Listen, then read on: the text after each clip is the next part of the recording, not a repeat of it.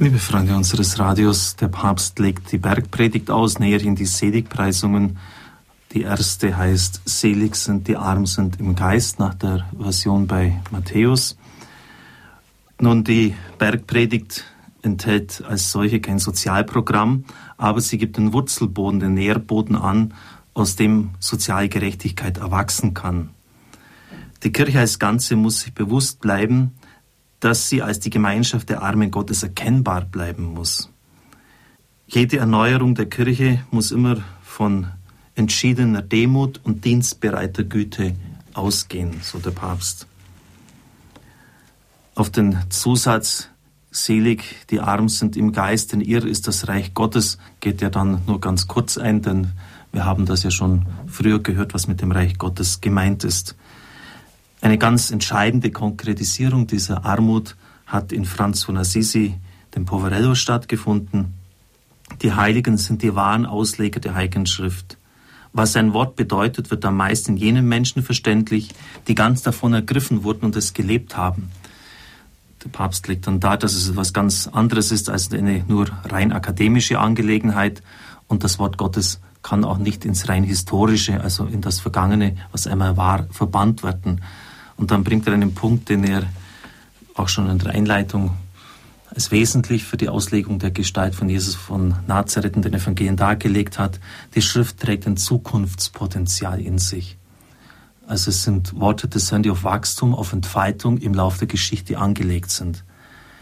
Und deshalb hat er auch Franz von Assisi aufgegriffen, weil er die Armut in letzter Radikalität erlebt hat, bis dahin, dass er sogar seine eigenen Kleider weggegeben hat und seinen irdischen Vater ab diesem Zeitpunkt nicht mehr Vater genannt hat.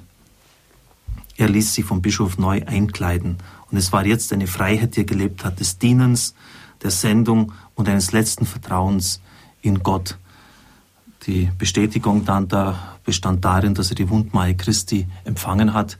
Es war ja auch damals in dieser Armutsbewegung keineswegs jetzt sicher, ob das jetzt auch wieder einer der vielen Heretiker sein würde. Es hat hier etliche Armutsbewegungen gegeben oder ob das wirklich authentisch ist, ob das eine Spinnerei ist, sagen wir das ein bisschen drastisch, oder ob das wirklich authentisch gelebte Nachfolge sei.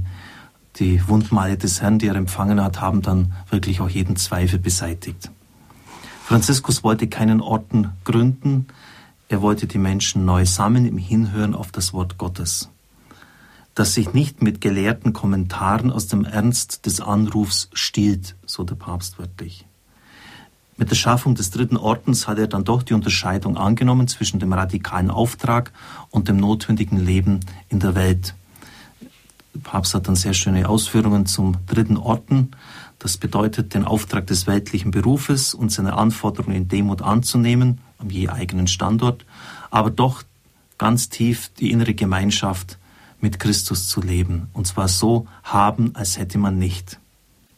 Diese innere Spannung als die vielleicht schwerere Forderung zu erlernen und sie mitgetragen sein, durch die Menschen der radikalen Nachfolge immer wieder neu erleben zu können, ist der Sinn des dritten Ordens.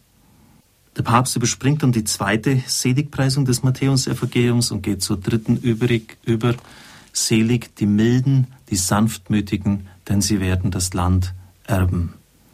Und er kritisiert dann wie so oft die Einheitsübersetzung, denn diese hat das hier stehende griechische Wort praus, praes heißt es dann, aber von abgeleitet von praus, übersetzt mit die keine Gewalt anwenden, selig die keine Gewalt anwenden.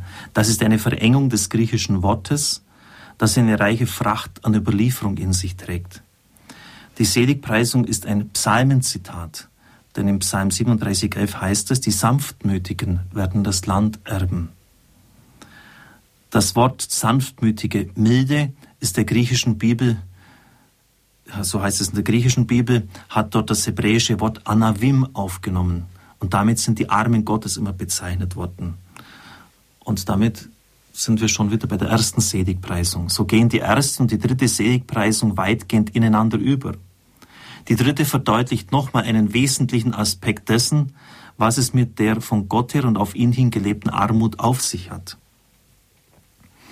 Und dann bringt der Papst ein wirklich großes Spektrum und äußerst interessante Auslegungen zu dieser dritten Seligpreisung. Selig die Sanftmütigen, die, die Milden, wenn Sie ein bisschen so die Geschichte der Mächtigen dieser Welt durchgehen, die ganze Länder erobert haben, ich möchte einfach behaupten, dass da kein einziger von denen sanftmütig war. Denken Sie an das, was in Deutschland im letzten Jahrhundert geschehen ist.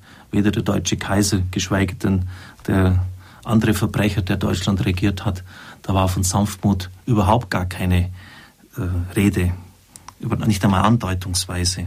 Wenn Sie weiter in die Geschichte zurückgehen, werden Sie das bei allen feststellen, die Macht ausgeübt haben. Oder bei den meisten zumindest, die dann andere Länder erobert haben. In Nummer 12.3 heißt es, Mose war ein überaus sanftmütiger Mann, sanftmütiger als alle Menschen auf der Erde.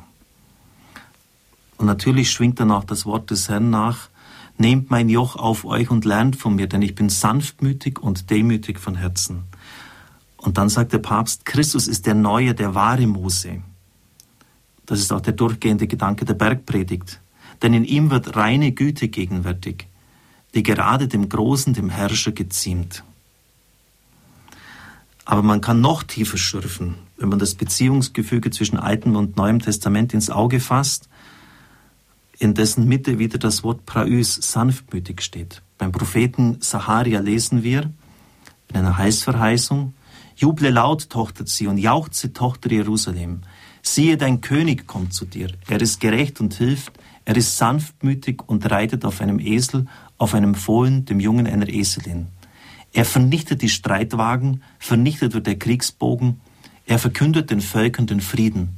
Seine Herrschaft reicht von Meer zu Meer die Kommentierung von Josef Ratzinger, hier wird ein armer König angekündigt. Einer, der nicht durch politische und militärische Stärke herrscht. Sein innerstes Wesen ist Demut, Sanftmut, Gott und den Menschen gegenüber.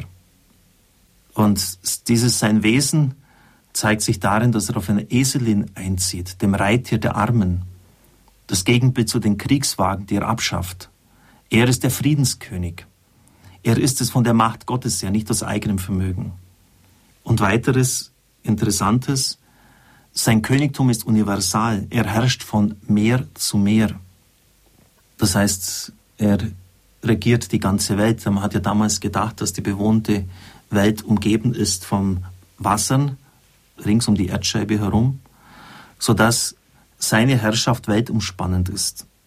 Karl Elliger sagt zu Recht, dass für uns durch alle Nebel hindurch merkwürdig deutlich die Gestalt dessen sichtbar wird, der wirklich für alle Welt den Frieden gebracht hat, der über alle Vernunft ist, indem er im Sohnesgehorsam auf alle Gewaltanwendung verzichtete und litt, bis er durch den Vater aus dem Leiden gerettet wurde und der nun immerfort sein Reich baut, einfach durch das Wort des Friedens. Und vielleicht verstehen wir jetzt die ganze Tragweite des Berichts vom Palmsonntag, denn dort wird ja gesagt, dass Jesus auf einer Eselin samt ihrem Fohlen eingezogen ist. Das geschah, damit sich erfüllte, lesen wir bei Matthäus, was durch den Propheten Zacharia gesagt worden ist, sagt der Tochter Zion, siehe, dein König kommt zu dir, er ist sanftmütig und reitet auf einer Eselin. Also, das ist die Vision des Friedenskönigs und das wird auch bildhaft glaubwürdig umgesetzt, dadurch, dass er auf einer Eselin einreitet, nicht hoch zu Ross. Denken Sie an die, vielleicht an manchen monumentalen Spielfilm, wenn die römischen Cäsaren in Rom eingezogen sind, hoch zu Pferd, hinter sich die Gefangenen der Völker, die sie unterjocht haben, die Schätze mitgetragen äh, von den Völkern, die ausgeraubt, ausgeplündert worden sind. Christus reitet auf, einer, auf einem Esel ein. Er ist sanftmütig. Seine Herrschaft reicht vom Meer zu Meer ist umfassend. Es ist ein Königswort. Selig die Sanftmütigen, das uns das Wesen des neuen Königstums Christi aufschließt.